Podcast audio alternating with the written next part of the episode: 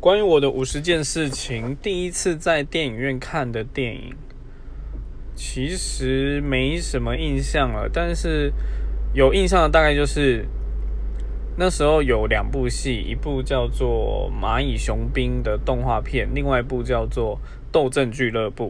然后那时候我们家人本来要带我们去看《斗阵俱乐部》，那时候我们就是兄弟姐妹才国小，不知道几年级。所以马上被说，哎，这个是限制级。那时候我记得是限制级，然后完全不能看。所以我们最后就选了《蚂蚁雄兵》。